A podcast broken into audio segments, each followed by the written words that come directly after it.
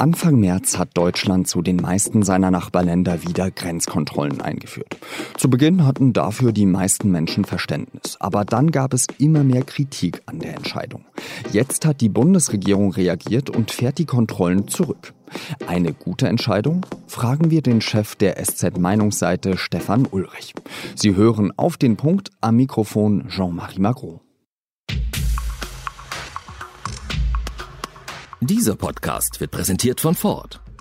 Die neuen Finanzierungsangebote von Ford bieten Privat- und Gewerbekunden die Möglichkeit, sorgenfrei durchzustarten. Wer ein Fahrzeug kauft, zahlt seine Raten später. Das Angebot gilt für alle verfügbaren Neuwagen, außer Ford Mustang, bei teilnehmenden Ford-Partnern. Mehr unter Ford.de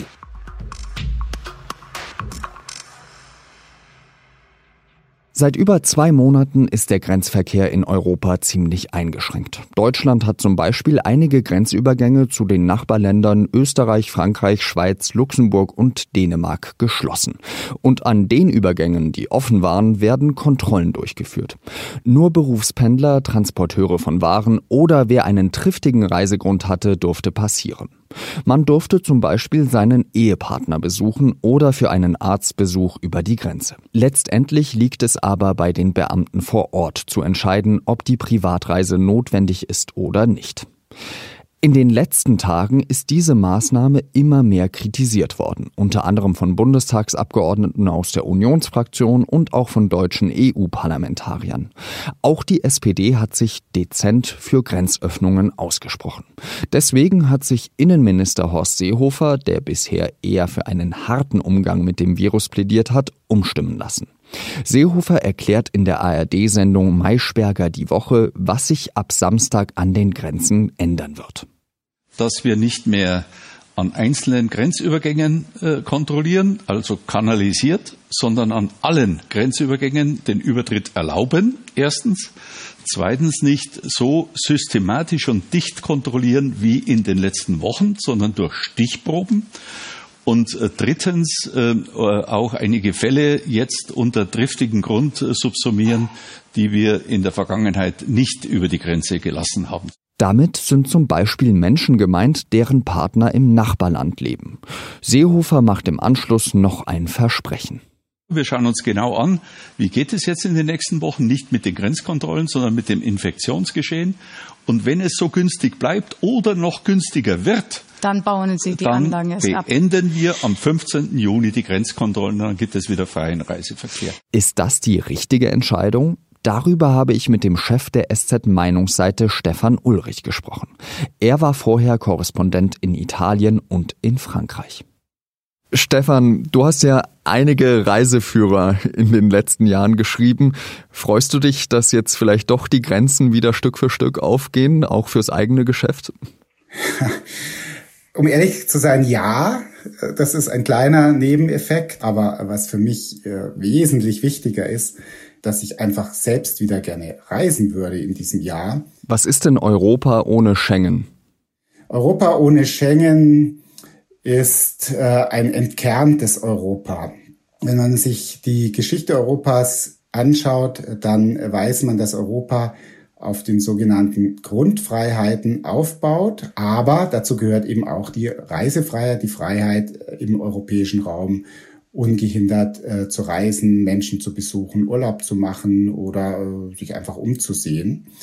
Und wenn ich von München nach Salzburg fahre oder äh, wenn ich mit dem Zug äh, mich einfach in München in den Zug setze und ich steige in Warschau wieder aus und kann das völlig ungehindert tun, dann erlebe ich als Europäer, was es bedeutet, dass ich Teil eines großen Ganzen bin, dass ich nicht nur deutscher Bürger bin, sondern dass ich auch europäischer Bürger bin. Und wenn dieses Erlebnis wegfällt, in einer Zeit, in dem Europa ohnehin unter Druck steht, dann ist die ganz große Gefahr, dass wir eine noch stärkere emotionale Entfremdung der Bürger von Europa hinbekommen. Und das kann eigentlich niemand, äh, dem das Schicksal dieses Kontinents am Herzen liegt, äh, wünschen.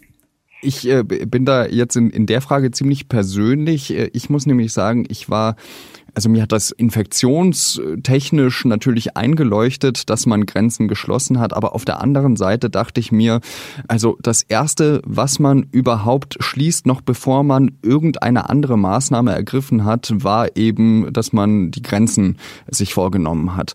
Hat dich das auch schockiert?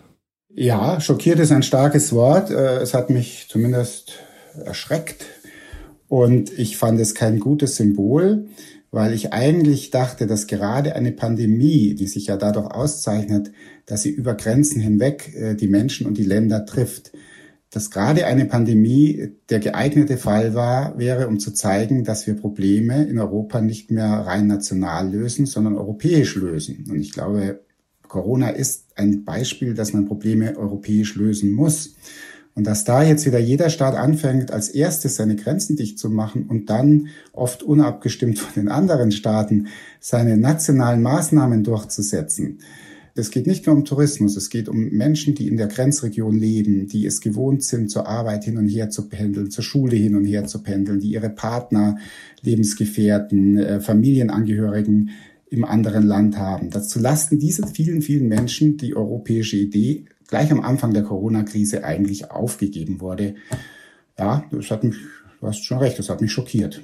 Ich ähm, fand vor allem, äh, Deutschland war ja das erste Land, äh, das da eben zum Beispiel äh, Schutzausrüstung zurückgehalten hat, dann als das Robert Koch Institut die Region Grand Est in Frankreich zum Risikogebiet erklärt hat, dann hat auch Deutschland einseitig Grenzen geschlossen. Haben wir uns da vielleicht in Deutschland einiges kaputt gemacht, auch mit unseren Nachbarländern? Ich fürchte, wir machen uns in Deutschland schon seit längerem etwas vor, was unsere angeblich so vorbildhafte Europafreundlichkeit anbelangt. Die gab es sicher in der Vergangenheit mal, in Zeiten von vielleicht Helmut Schmidt und Helmut Kohl.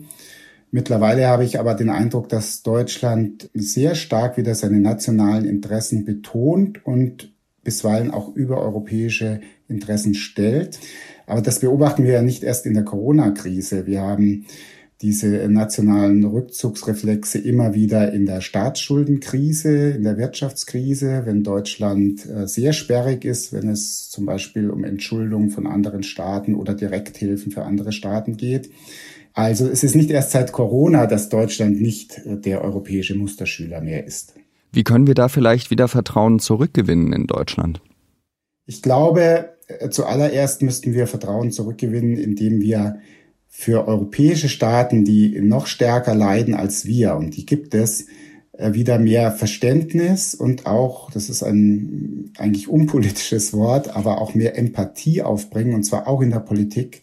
Und daran hat es mir am Anfang der Krise sehr gefehlt, wie in Italien diese äh, furchtbaren Zustände in Norditalien ausbrachen.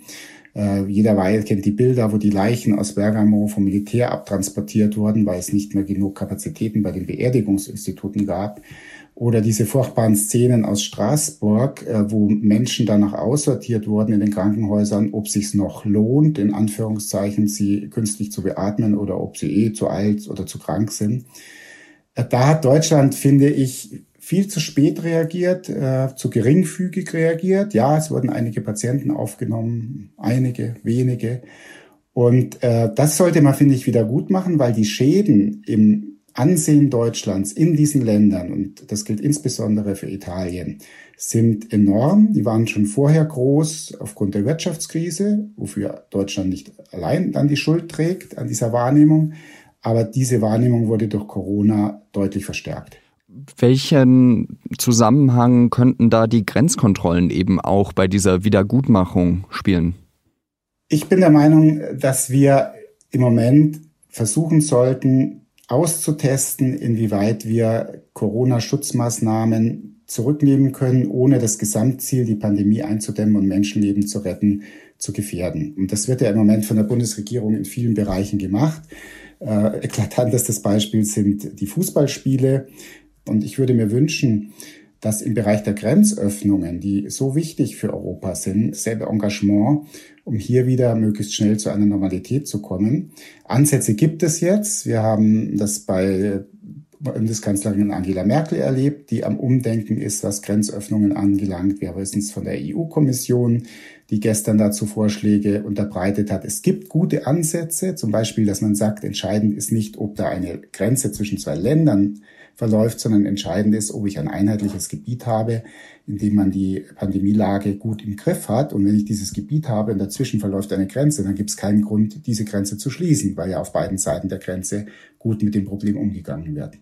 Ganz lieben Dank, Stefan Ulrich, für deine Einschätzung. Danke, Jean-Marie. Willkommen in der neuen Normalität. So hat Finanzminister Olaf Scholz die Pressekonferenz begonnen, in der er die neue Steuerschätzung vorgestellt hat. Und die sieht für Deutschland nicht gut aus. Die Corona-Pandemie reißt nämlich ein großes Loch in die Staatsfinanzen. Fast 100 Milliarden Euro weniger nehmen Bund, Länder und Kommunen an Steuereinnahmen ein. Scholz erklärt die großen Verluste auf der einen Seite mit den weitreichenden staatlichen Förderprogrammen, auf der anderen Seite damit, dass Firmen und Bürger wegen ausbleibender Einnahmen weniger Steuern zahlen. Auch im nächsten Jahr wird mit einem Minus gerechnet. Scholz hat angekündigt, dass er in der Krise nicht sparen will. Deutschland habe bislang gut gewirtschaftet und könne sich deshalb neue Schulden leisten, um die Folgen der Pandemie zu bekämpfen. Auf dem Höhepunkt der sogenannten Flüchtlingskrise im Herbst 2015 haben tausende Menschen versucht, über die Balkanroute in die Europäische Union zu kommen. Daraufhin hat Ungarn seine Grenze zu Serbien mit Zäunen und Sperranlagen abgesperrt. Trotzdem haben einige Zuwanderer es ins Land geschafft. Aber wer in Ungarn Asyl beantragt, muss in einer Transitzone unmittelbar an der Grenze zu Serbien den Ausgang des Verfahrens abwarten. Diese Zonen sind umzäunte Camps, die bewacht werden. Teilweise verbringen die Menschen hier Monate. Aus Sicht des Europäischen Gerichtshofs ist das unzulässig, weil es einer Inhaftierung der Zuwanderer gleichkäme. Sie können die Transitzone nämlich in keine Richtung verlassen, weil auch Serbien sie nicht mehr aufnimmt. Ein afghanisches Ehepaar sowie ein Vater und ein Sohn aus Iran haben gegen die Praxis geklagt. Der EuGH hat gefordert, dass die Menschen unverzüglich freigelassen werden sollen.